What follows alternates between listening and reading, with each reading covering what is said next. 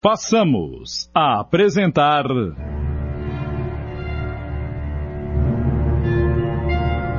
Inimigo de Família. Da obra psicografada de Amarílis de Oliveira, adaptação de Tony de França em 10 capítulos.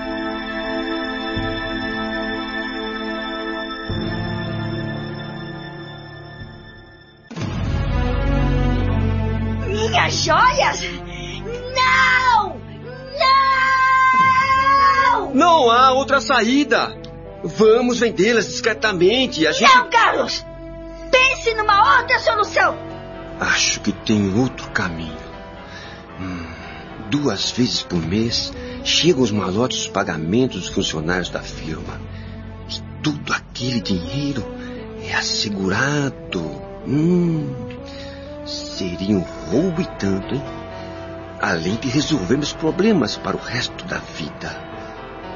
Mas depois eu lhe compro outras, mais belas, mais modernas. Está bem? Carlos, Carlos, eu morrerei de vergonha se alguém souber que. Fique tranquila. Ninguém saberá. E quanto à festa, esqueça. Não podemos gastar nada agora. Marcela apavorou-se. Pensava no que diriam suas amigas se ela mudasse para uma casa menor, mais modesta. Foi aí que o obsessor interveio. Você não pode se desfazer nem de um anel. E nem vai desistir da sua festa. Mas o que fazer se não temos mais crédito? É. Acho que o melhor mesmo é vender algumas joias.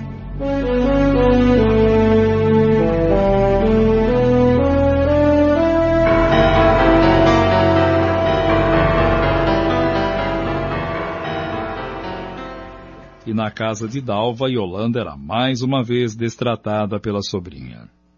Dalva, minha sobrinha, por que você não concorda em ir com seu marido até o centro espírita que lhe foi recomendado?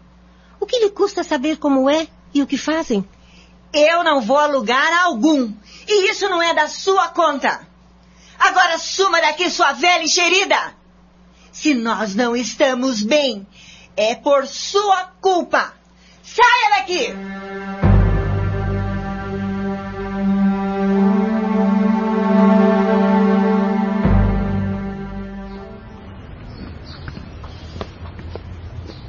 Santo Deus, dai-nos paciência, força e coragem para suportar e superar esta situação.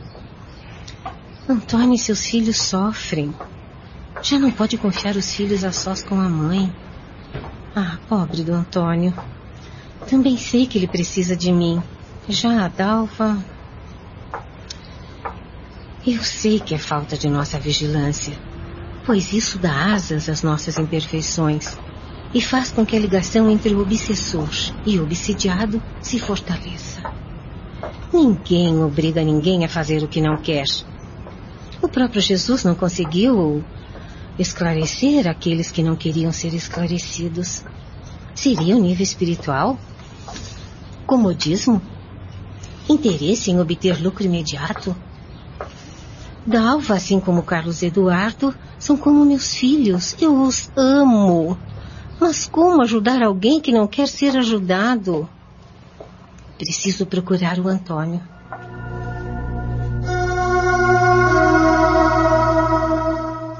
Tia. Ai, como me sinto mais tranquilo quando a senhora vem aqui. Já estou quase sem ânimo para levar adiante essa situação. Amo minha esposa e meus filhos. E tenho medo de vê-la ensandecida num sanatório. Ah, fique tranquilo, filho. Estarei sempre com vocês. Não vamos desanimar. Persistência sempre. Muita fé e oração, filho. Naquele dia, Antônio, ao chegar em casa, Sabe quem esteve aqui, Antônio? Aquela velha enxerida. E me encheu de conversa fiada. Disse que vocês dois querem me levar para algum lugar. Pois saiba que eu não vou a lugar algum. Eu não estou doente. O que eu quero é ter uma casa maior.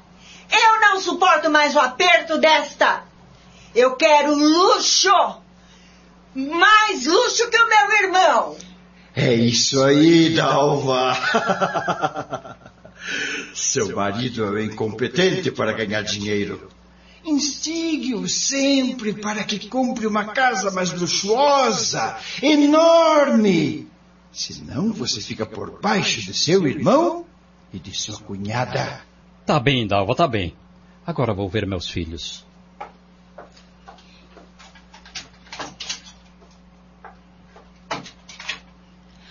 Papai, que bom que chegou. Pai, a tia Yolanda veio aqui e a mamãe ó, gritou com ela e mandou embora. Porque ela e o senhor querem levar a mamãe onde ela não quer ir. Por quê, papai? Onde é que ela não quer ir? Eu tô sabendo, filho. Sei que vai chegar o momento em que ela mesma não vai suportar mais e pedirá socorro. Temos de ser pacientes e esperar. E vai demorar muito, papai? Não, filho. Temos orado muito por ela e logo, logo ela vai querer ir. Dalva, vá agora até o quarto das crianças e veja você mesma como seu marido influencia seus filhos contra você. Vá, vá, vá já! Vamos! Assim que abriu, vê os filhos e o pai ajoelhados orando por ela. Ela não percebia, mas o obsessor viu um halo de luz envolvendo-os e sentiu-se atingido e enfraquecido.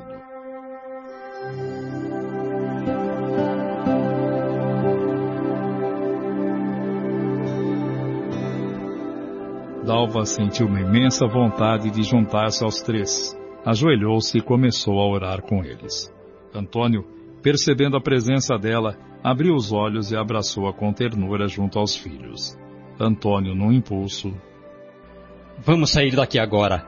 Vistam-se todos. Você também, Dalva. O jantar fica para depois. Filhos, apressem-se e me esperem no carro.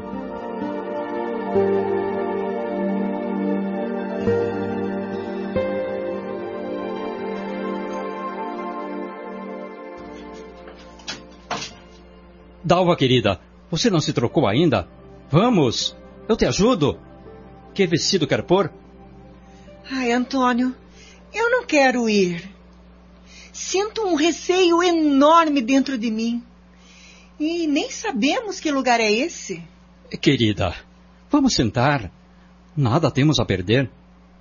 Eu estou ao seu lado. Olhe, este vestido lhe cai muito bem.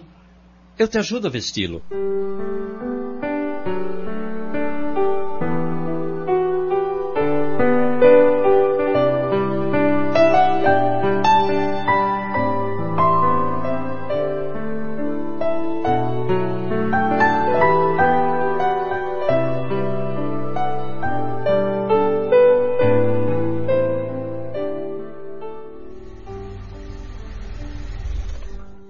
Chegamos. É aqui. Vamos, Dalva. Venham, crianças.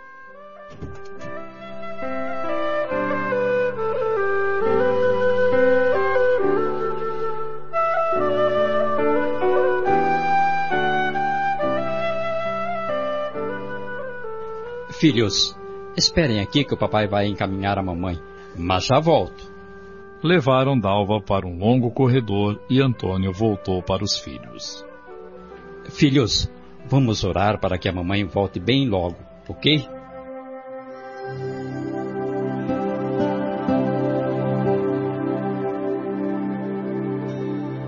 Uma hora depois, Dalva caminhou em silêncio até o carro e de volta para casa nada falou. Mas o pequeno Carlos quebrou o gelo e. Mamãe, a senhora falou com seu anjo? Filhinho, anjo não existe. Existe sim. Quase todas as noites ele entra no meu quarto. É ele quem cuida de nós. Bem, agora vamos parar para lanchar. Que tal? Pizza ou hambúrgueres? Ah, ah, deixa a mamãe escolher. E então, mãe? Pizza ou hambúrgueres? Eu sei que vocês adoram hambúrgueres. Então muito ketchup e, maionese. Ah, e com fritas e refris.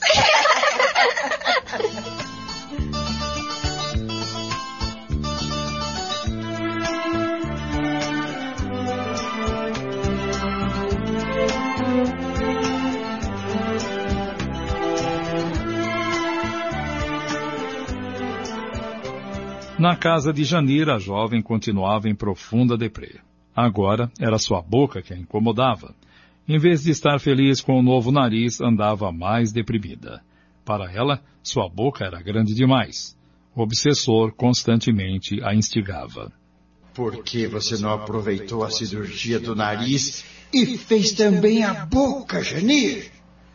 Ela é enorme. E se você sair às ruas, vão rir tanto de você.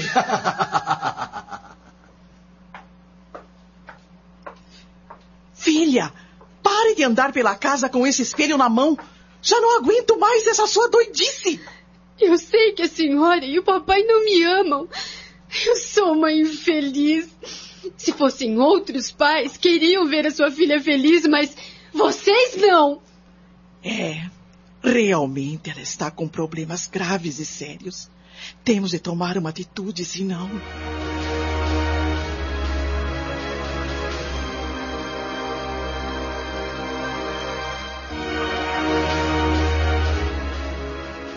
De volta à mansão de Carlos Eduardo e Marcela, as discussões estavam mais acirradas.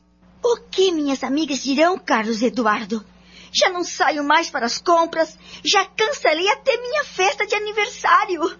Inventei que eu e você viajaremos para uma segunda lua de mel e, e que esse era o seu presente. Marcela, pare de olhar só para o seu umbigo. Pare de empinar-se seu nariz. Eu não aguento mais suas ironias. Veja a real situação, mulher. Mas a culpa é sua em estarmos nesta pendura. Conta bancária encerrada, cartões de créditos anulados, dívidas e mais dívidas acumuladas. Acho mesmo que a saída é aplicar o golpe do roubo dos malotes da firma. Tire essa ideia da cabeça. Pare com isso. Não sei do que você está reclamando. Eu só ajudo as pessoas a conseguirem o que desejam. Veja o Carlos Eduardo. Quer mais dinheiro.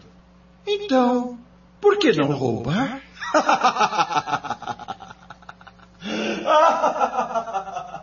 Não se faça de ingênuo. Você sabe que ele não sairá impune. Talvez não pela justiça dos homens, mas com certeza o será do lado de lá. Reflita e abandone essa vingança. Venha para ser socorrido. Você não é feliz fazendo o que faz. E não sou mesmo. E quem diz que eu quero ser? Estamos apresentando Inimigo de Família.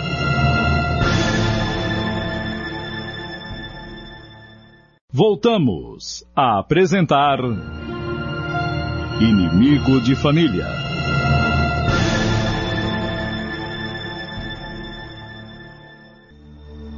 Cada um deles terá de pagar pelo que me fez. Ah, tem que pagar. Sabe que persistir no erro é burrice? Quer continuar na erraticidade? Vá em frente. É minha decisão, não é? Tenho certeza de que Carlos Eduardo vai tentar o assalto. Ele já provou que tem um desejo pequeno, mas eu o farei ficar grande.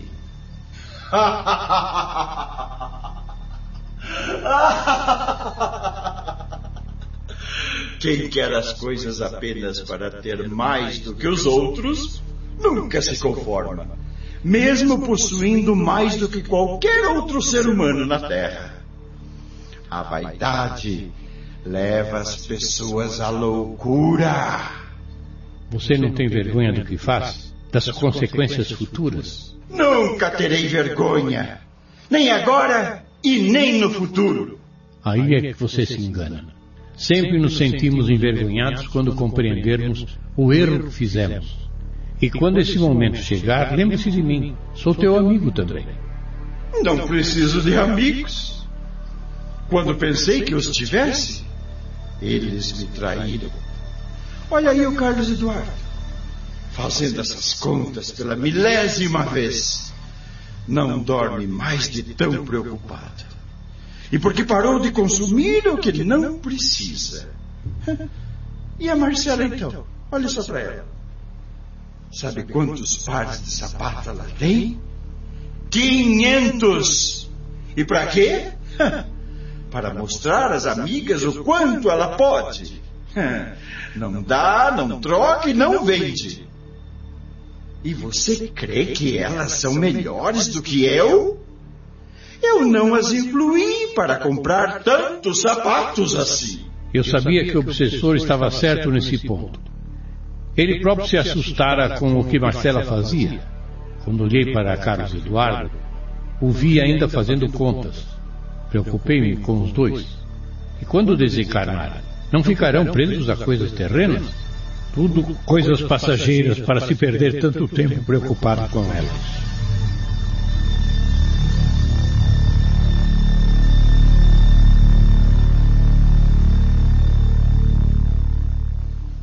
Dalva estava a um passo de superar seus problemas.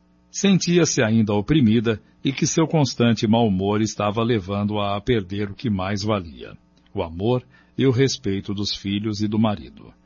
Yolanda viera para ficar com as crianças para que Antônio retornasse ao centro espírita com a esposa para a nova sessão para liberar-se das amarras que aprendiam ao obsessor. Quando Dalva soube do ocorrido a Janir, procurou visitá-la em companhia do esposo. Ao vê-la, ficou impressionada e percebeu que aquela situação poderia ser seu futuro espelho. E Antônio foi logo dizendo: Por que vocês não a levam ao local onde Dalva está indo? Com certeza vai fazer-lhe bem. Mas o caso dela não se trata de algo sobrenatural. Chegamos à conclusão que é devido ao fato dela não ter se casado até então. Sou-lhe grato pela preocupação, mas. Bem, estamos quase na hora de irmos ao centro espírita. Voltaremos outro dia para conversarmos melhor, está bem? Estimo as melhoras de Janir e, se mudarem de ideia, não hesitem em chamar-nos.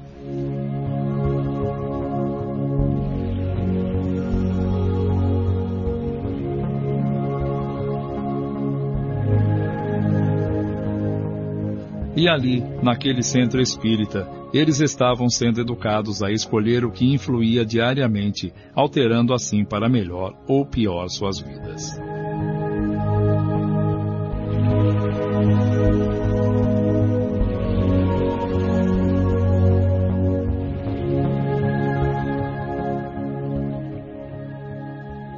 E numa tarde, no escritório onde Antônio trabalhava,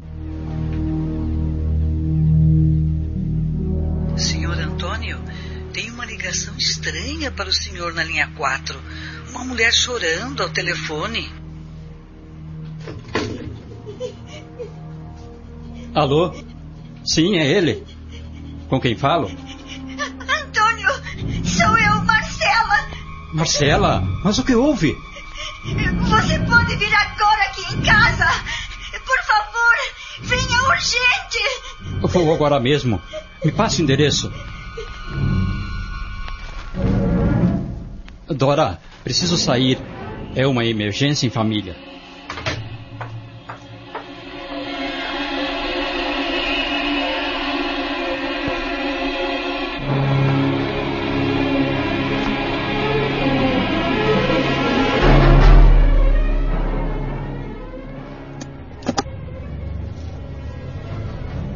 E agora?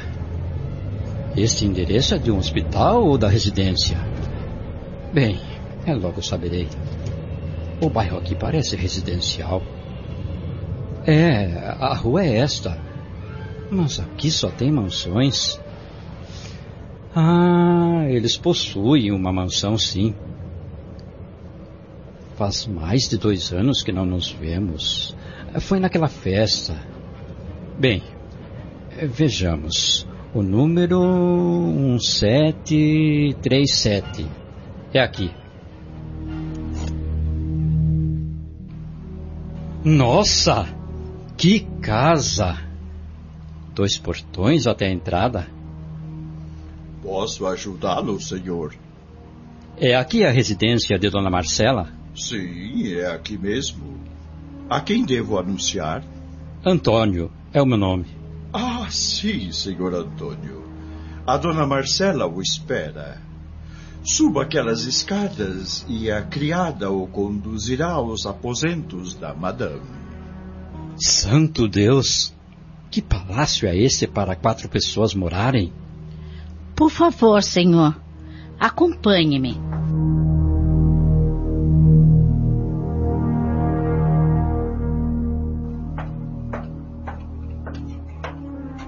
Marcela, minha cunhada, o que acontece? Oh, Antônio, que bom que você veio. É o Carlos Eduardo. Trancou-se no quarto e quer se matar. Se matar? Meu Deus! Antônio, por favor, nos ajude. Depois eu te explico tudo.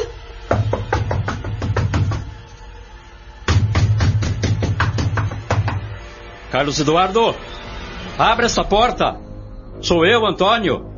Eu preciso falar com você.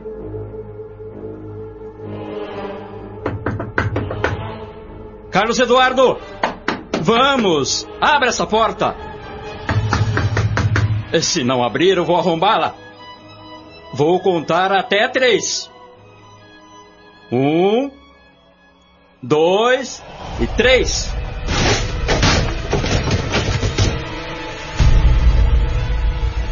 Carlos Eduardo, acalme-se, por favor. Eu só vim para conversar com você. Marcela, ele não está aqui. Será que ele não saiu? Não, Antônio, ele não saiu. Deve estar no banheiro ou no closet.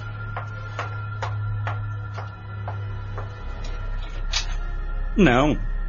Aqui também ele não está. É sim, no closet.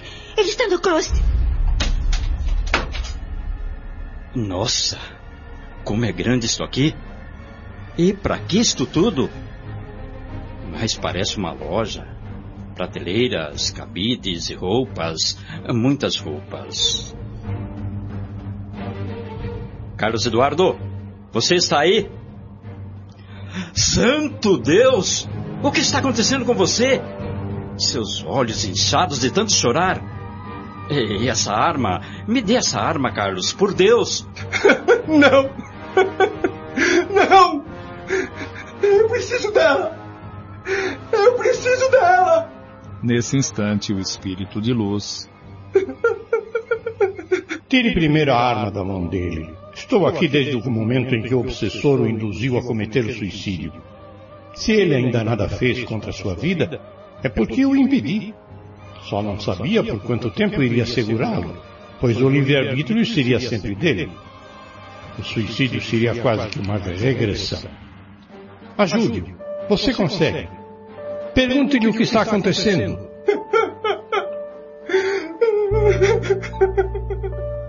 Carlos Eduardo, eu vim aqui para lhe ajudar. Preciso que me conte o que está acontecendo. Carlos Eduardo, ao chorar tanto, descuida-se da arma e Antônio rapidamente a pega e. Me dá aqui a arma! Você não tem o direito de se meter na minha vida! Acabamos de apresentar.